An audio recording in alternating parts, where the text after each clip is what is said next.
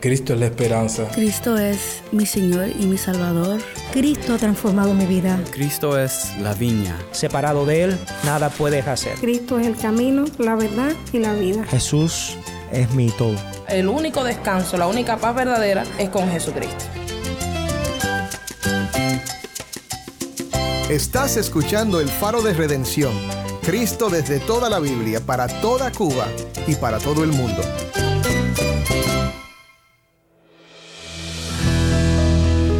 Hola, soy el pastor Dani Rojas, el nuevo director y locutor de El Faro de Redención. Gracias por acompañarme hoy. Hoy regresamos a una serie titulada Mujeres centradas en la Escritura. Como lo hicimos la vez pasada, por una semana compartiremos los pensamientos de varias hermanas cristianas en Cuba. Le damos gracias al Señor por capacitar a nuestras hermanas con sabiduría. La mayoría de los mensajes de esta semana fueron dados en conferencias para mujeres, pero sin duda serán de bendición para todo oyente. Hoy oiremos un mensaje por Claudia Leal, maestra de mujeres y niños en la Iglesia Bautista Renacer en Bogotá, Colombia. Claudia comparte desde 1 de Pedro 2 del 1 al 10 sobre el vivir de una manera que refleja que eres parte del pueblo de Dios. Claudia dio este mensaje en un taller de exposición bíblica en La Habana, Cuba. Ya seas hombre o mujer, encontrarás en lo que Claudia enseña importantes principios para la vida cristiana. Así que si tienes una Biblia, busca primero de Pedro capítulo 2 y quédate conmigo para oír de nuestra hermana en Cristo, Claudia Leal.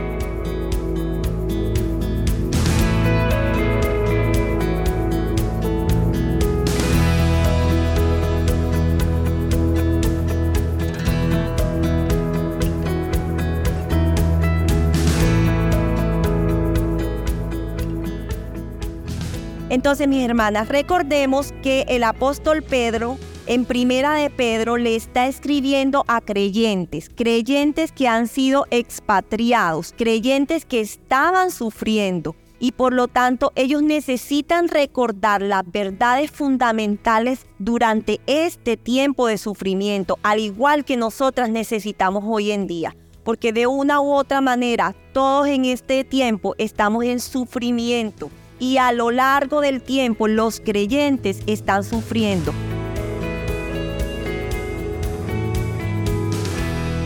Más adelante, en Primera de Pedro, nosotros vamos a encontrar que el apóstol le dice a su audiencia que no se extrañen de la prueba de fuego. ¿Esto qué significa? Esto significa que la prueba debe ser algo normal entre nosotros los creyentes.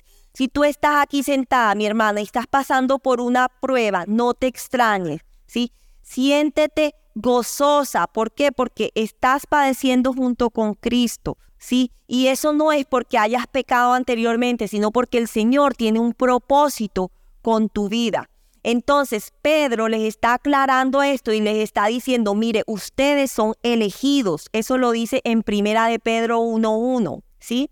También les dice, son santificados por el Espíritu. Les dice, son aceptados por Dios. También dice que somos herederos de una herencia incorruptible. ¿Y por qué ya nos incluimos nosotros? Porque nosotros somos creyentes. Esta carta es para los creyentes y nosotros hacemos parte del pueblo de Dios. ¿Sí? Y por eso también es para nosotros. Dice que somos sus siervos porque fuimos redimidos de nuestra vana manera de vivir. Y Pedro les está diciendo esto porque estas son verdades fundamentales que ellos necesitaban recordar. Y todo lo anterior, lo importante es que fue por la obra de Cristo Jesús. Y por eso Él ahora, después de haberles recordado la obra que hizo Cristo, que Cristo fue ese cordero, sí, que por su sangre nosotros ahora somos redimidos. Ahora por eso Él les está diciendo que ellos deben vivir de una manera diferente, deben vivir con temor reverente, ya que el precio que fue pagado fue un precio muy alto. Y la palabra de Dios fue precisamente el medio que el Señor utilizó para que tú y yo llegáramos a conocer de Él llegáramos a conocer la verdad. Por eso mismo, ahora que hemos nacido de nuevo, mis hermanas, nosotros no podemos vivir de la misma manera que vivíamos antes. ¿sí? Nosotros debemos dar a conocer nuestra identidad. Por eso el título de mi mensaje es Identidad conocida. Y el mensaje, mis hermanas, que yo quiero dejarles en esta tarde es el siguiente. Vive de una manera que refleje que eres parte del pueblo de Dios.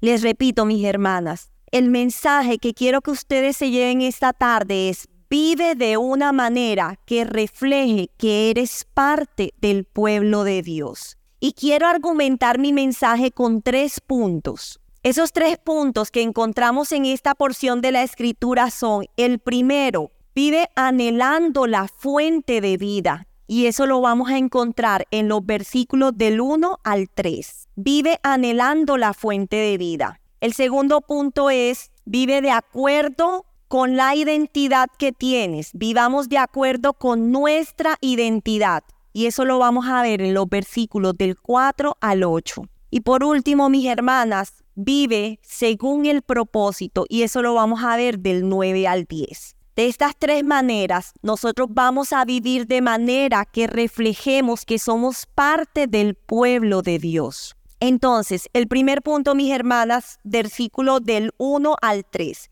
anhelando la fuente de vida. Y aquí en esta porción nosotros vamos a encontrar, si no fuéramos al original, que el apóstol Pedro está usando un imperativo que es desead. Y ese imperativo lo está usando de una manera fuerte, donde él les está diciendo, desead como niños recién nacidos la leche espiritual no adulterada. ¿sí?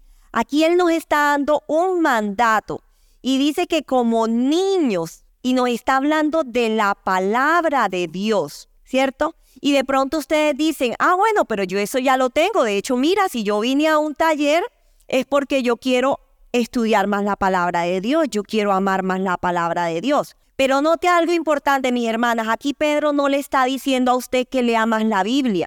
Aquí Pedro no le está diciendo a usted que enseñe más la palabra de Dios. Ahora, ¿todo eso tenemos que hacerlo? Sí, eso es cierto. Eso lo tenemos que hacer. Él no le está diciendo haga más devocionales, aunque si usted puede hacer más devocionales, fabuloso. Pero no, aquí él no le está diciendo eso, aquí él le está diciendo desea, desea más la palabra de Dios. Y por eso hace una ilustración que es maravillosa para que nosotros podamos entender cuál es la intención que él tiene. Y él compara ese desear como un niño desea la leche espiritual. Mis hermanas, ustedes han visto un niño un bebé, piensen un bebé recién nacido llorando por hambre. Eso es una cosa tenaz. Piensen un bebé recién nacido llorando por hambre. Mis hermanas, ¿será que usted lo puede calmar dándole un juguetico? ¿Será que usted lo puede calmar eh, haciéndole una canción? ¿Haciéndole jueguitos? No, el bebé necesita qué? su leche. El bebé anhela, desea desesperadamente la leche. Y lo único que va a calmar ese llanto es que usted le dé su lechita, porque nada va a poder reemplazar eso. Mire, mi hermana, si fuera por un bebé, usted si él le pudiera hablar, mire, usted lo tendría aquí todo el tiempo pegado. ¿Por qué? Porque eso es lo que él más desea en su vida. Y eso es lo que Pedro le está diciendo.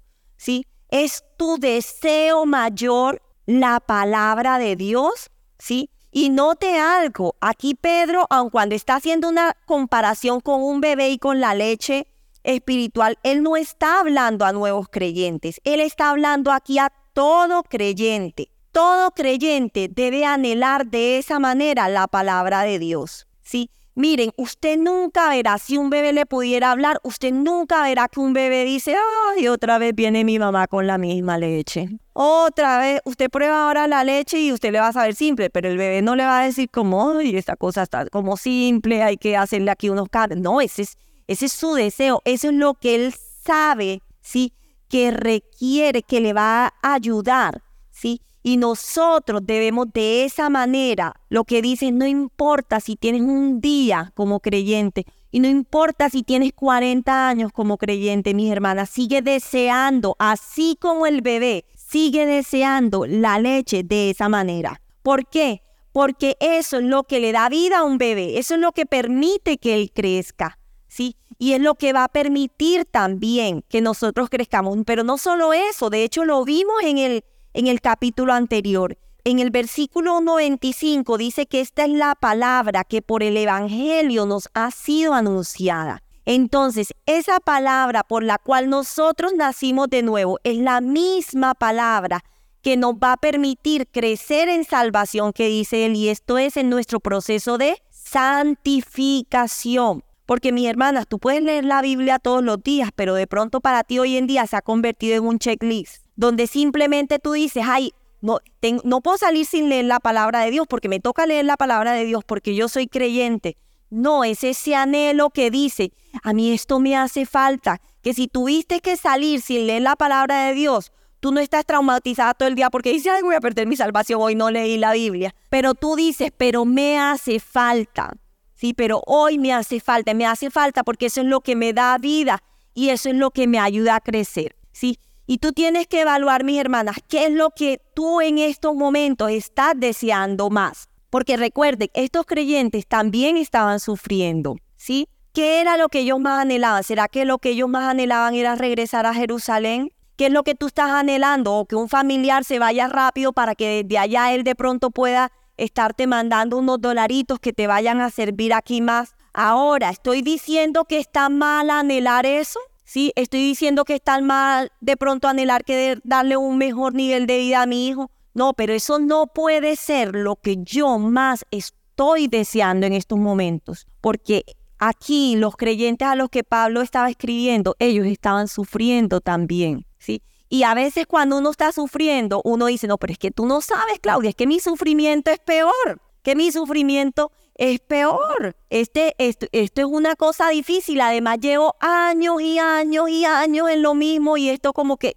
no cambia, ¿cierto? A veces podemos pensar así, pero no, mis hermanas, recordemos que el Señor está en, en control. ¿Sí? Y estos no son pañitos de agua tibia, esto es la verdad de las escrituras que te dice, mira, la palabra dice muy claro, no solo de pan vivirá el hombre, sino de toda palabra que sale de la boca de Dios, ¿sí? Y el Señor está en control de todas esas situaciones y clamamos al Señor, clamamos al Señor por este país, clamamos al Señor por los diferentes sufrimientos, porque hay gente que está enferma, ¿sí? Y uno podría pensar, Claudia, pero si tú supieras el dolor que yo estoy sintiendo en mi cuerpo, yo lo que más deseo es que se me quite. Sí, mi hermana, pero eso se te puede quitar, pero si te quitan a ti la palabra de Dios, se te puede ir el dolor, pero mire, ¿cómo quedas tú? con lo que realmente te da vida eterna, porque Pedro aquí les está apuntando a que ellos miren hacia una eternidad, no solamente hacia la situación que tenemos.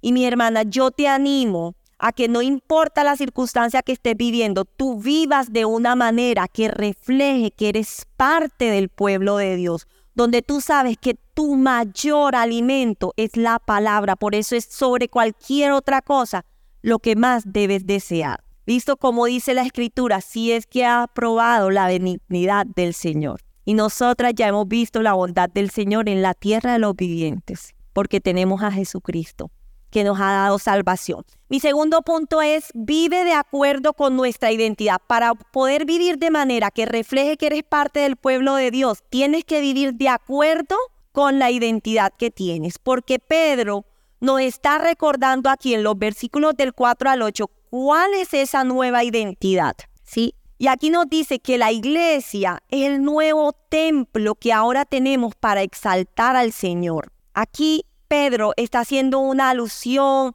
a las piedras vivas. Dice que Jesucristo es esa piedra angular, pero también dice que nosotros somos que somos piedras vivas, ¿sí? Nosotros estamos en el proyecto de construcción de Dios y ahora nosotros debemos ofrecer sacrificios espirituales y eso indudablemente nos tiene que hacer pensar ¿sí? en lo que vivían los judíos anteriormente, porque ellos tenían el templo que era algo muy importante para ellos y recuerden que en el templo los sacerdotes eran los únicos que podían acceder al lugar santo, ¿sí? Y el sumo sacerdote era el único que podía acceder al lugar santísimo. Y ahora Pedro nos está diciendo que la iglesia, que nosotros los creyentes somos casa espiritual. porque nosotros somos templo donde mora el Espíritu Santo. Por lo tanto, mis hermanas, tú como cristiana, tú ahora disfrutas de beneficios exclusivos, de favores espirituales que Dios te ha otorgado, no por ti, no por mí. Nuestras obras ahí no tienen ningún tipo de mérito, sino exclusivamente por la obra de quién? Por la obra de Cristo. Cuando tú crees en Cristo, tú estás compartiendo la vida de Cristo. Mis hermanas, esto es una realidad.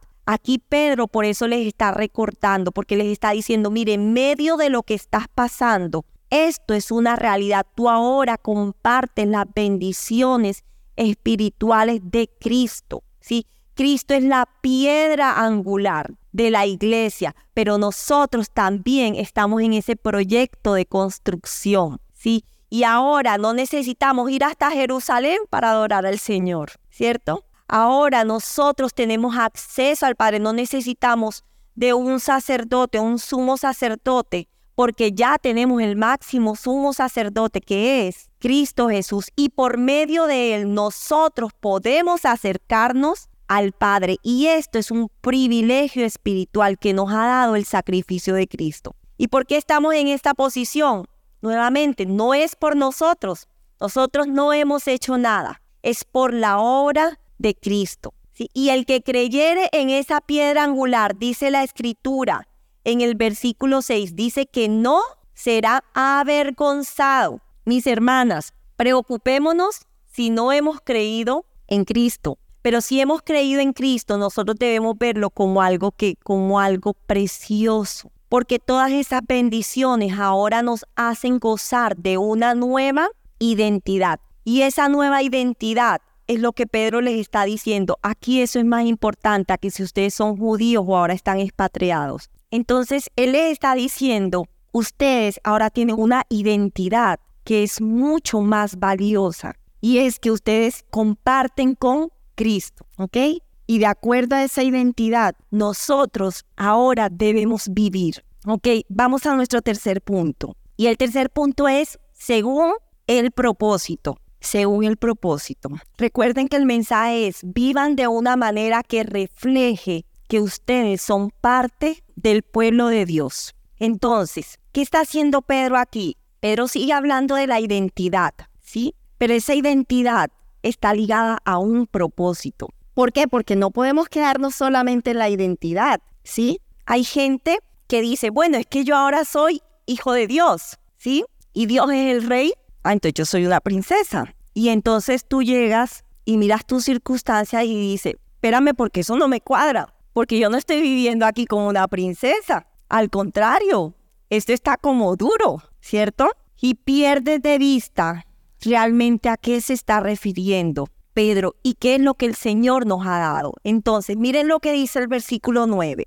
Dice el versículo 9, mas vosotros sois linaje escogido real sacerdocio, nación santa, pueblo adquirido por Dios. Todo eso ahora somos en Cristo, ¿sí? Y eso es muy importante. ¿Por qué? Porque recuerden, y Pedro tiene todo esto en mente, lo que había pasado con el pueblo de Dios, ¿sí? Cuando ellos fueron exiliados, el Señor a través de varios profetas, le, de hecho, les dijo algunas veces, o sea, si ustedes desobedecen, qué va a pasar? Ustedes ya no van a ser mi pueblo, aunque siempre va a haber un remanente, porque el Señor cumple sus promesas, ¿cierto? Y ahí es donde entramos nosotros, porque la iglesia es parte de ese plan de Dios. La iglesia no es el plan B. Nosotros no somos el plan B porque Israel falló.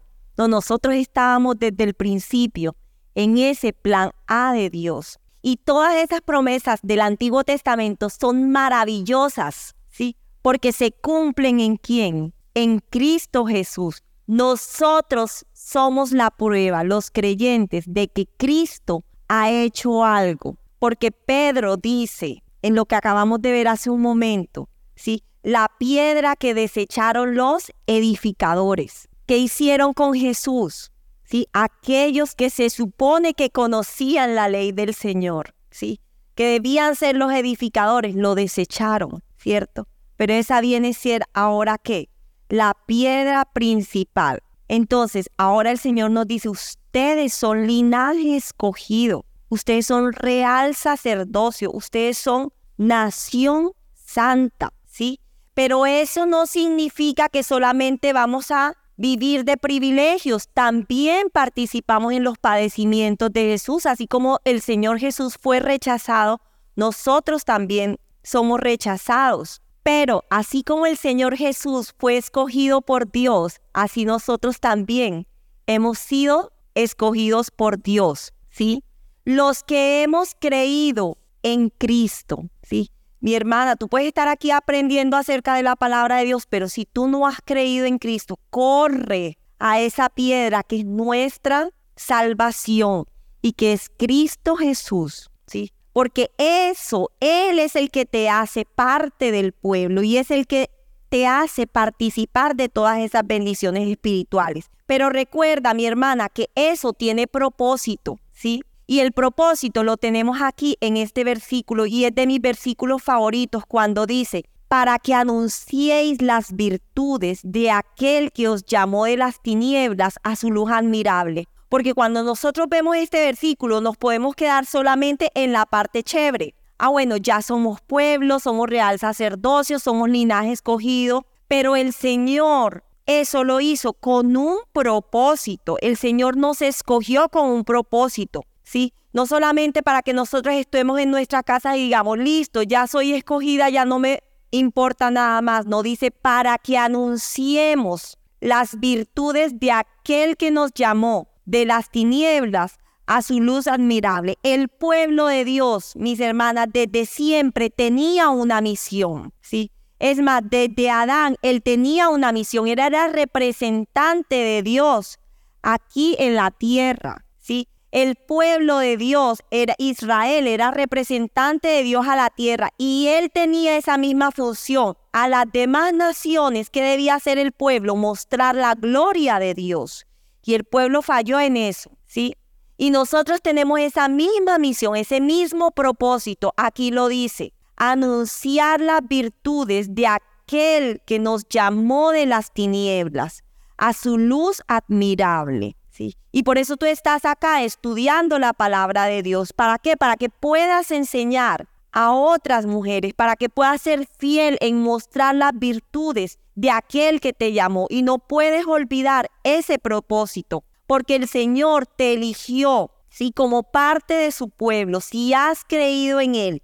Y claro, eso te da fortaleza, mi hermana. Esa es la esperanza más segura que los creyentes tenemos en medio de este mundo caído. Pero eso es, ¿para qué? Para que anunciemos al Señor, ¿sí? O como lo dice en, en otras epístolas, para darle la gloria a Él. Primera de Corintios 10:31 dice, ya sea que coman o beban o que hagan cualquier cosa, háganlo todo para la gloria de Dios, ¿sí? Y hacerlo todo para la gloria de Dios es para qué? Para exaltarlo a Él, para anunciarlo a Él, para que Él sea famoso, para que Él sea dado a conocer para que otras personas también tengan el privilegio de ser parte del pueblo de Dios y sigan anunciando las virtudes de aquel que nos llamó mis hermanas. No podemos quedarnos calladas, ¿sí? No podemos sencillamente esconder nuestra identidad. ¿Por qué? Porque tú tienes que actuar finalmente de acuerdo a aquello que te caracteriza.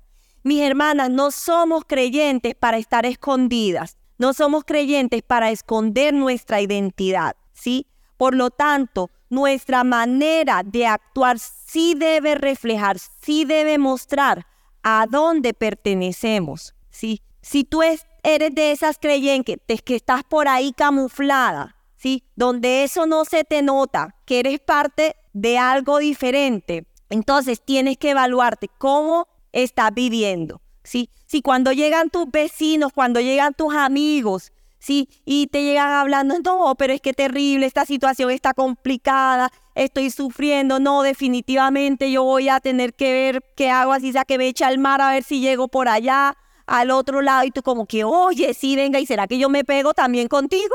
Y entonces estamos todos iguales y tú Tú no estás dando ninguna esperanza, tú no le estás hablando de lo que realmente es valioso, de lo que al final va a importar, ¿sí? Donde tú le digas, mira, pero ¿qué es lo más importante? ¿Sí? Porque no importa si pierdo mi vida aquí, pero al final voy a estar toda una eternidad con Él. Pero ¿de qué me sirve ganar mi vida aquí, tener todas las comodidades acá? ¿Sí? ¿De qué me sirve vivir aquí como princesa? ¿Sí? Si al final yo no voy a estar una eternidad con el Rey. ¿Sí? Entonces, ¿qué es lo más importante? Lo más importante es que yo tenga claro, ¿sí? Que yo hago parte de un pueblo, de una nación santa, de un real sacerdocio, ¿sí? Pero ¿para qué? ¿Para qué, mis hermanas? Para anunciar las virtudes de aquel que nos llamó de las tinieblas a su luz admirable. Mis hermanas, la invitación es que nosotros vivamos de manera que reflejemos que somos parte del pueblo de Dios. No importa en qué circunstancia nos encontremos, ¿sí? Y no quiero con esto minimizar la circunstancia que tú estás viviendo. Si estás viviendo una enfermedad, si estás viviendo un dolor, si estás viviendo una situación muy difícil, clama al Señor sabiendo que si es su voluntad, Él te va a conceder aquello que estás pidiendo si es conforme a sus propósitos, pero que también los silencios del Señor son una respuesta y también los no del Señor son una respuesta, pero al final eso no es lo más importante porque como Pedro también nos había dicho, esas pruebas están permitiendo que nuestro carácter sea trabajado, ¿sí? Él va a estar trabajando para que cada vez nosotros lleguemos a la medida de la estatura de Cristo Jesús y eso muchas veces implica situaciones difíciles, pero aún en medio de eso vamos a estar dando gloria al Señor y vamos a estar anunciando porque estamos viviendo de manera que refleje que nosotros no somos de este mundo, que somos diferentes porque somos parte del pueblo de Dios. Vamos a orar, mis hermanos. Amado Señor, gracias Padre por tu palabra, Señor, gracias Señor porque ella es luz para nuestras vidas. Yo quiero pedirte, Señor, que tú nos ayudes a vivir de una manera que te agrade a ti, Señor. De una manera, Señor, donde nosotros no escondamos la obra que tú has hecho en nosotros, porque una lámpara, Señor, no se prende para colocarla debajo de una mesa. Ayúdanos a vivir de una manera que nosotros te demos gloria a ti, Señor, y que la gente pueda ver que hay algo diferente, pero ese diferente no es porque nosotras seamos especiales, Señor, sino porque tú moras en nosotros, porque ahora compartimos las glorias de tu Hijo Jesús, Señor. Y eso es solo por mérito de Él. Gracias, Señor, en Cristo Jesús, yo te oro. Amén.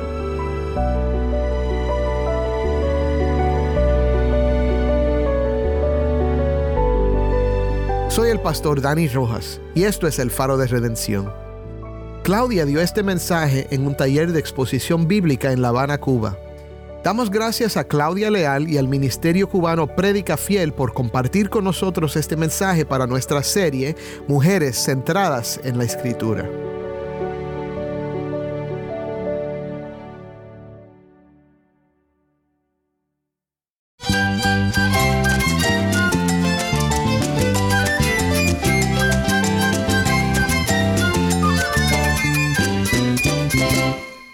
Pastor Dani Rojas. Te invito a que me acompañes mañana para oír más de nuestra serie Mujeres Centradas en la Escritura. La luz de Cristo desde toda la Biblia, para toda Cuba y para todo el mundo, aquí en el Faro de Redención.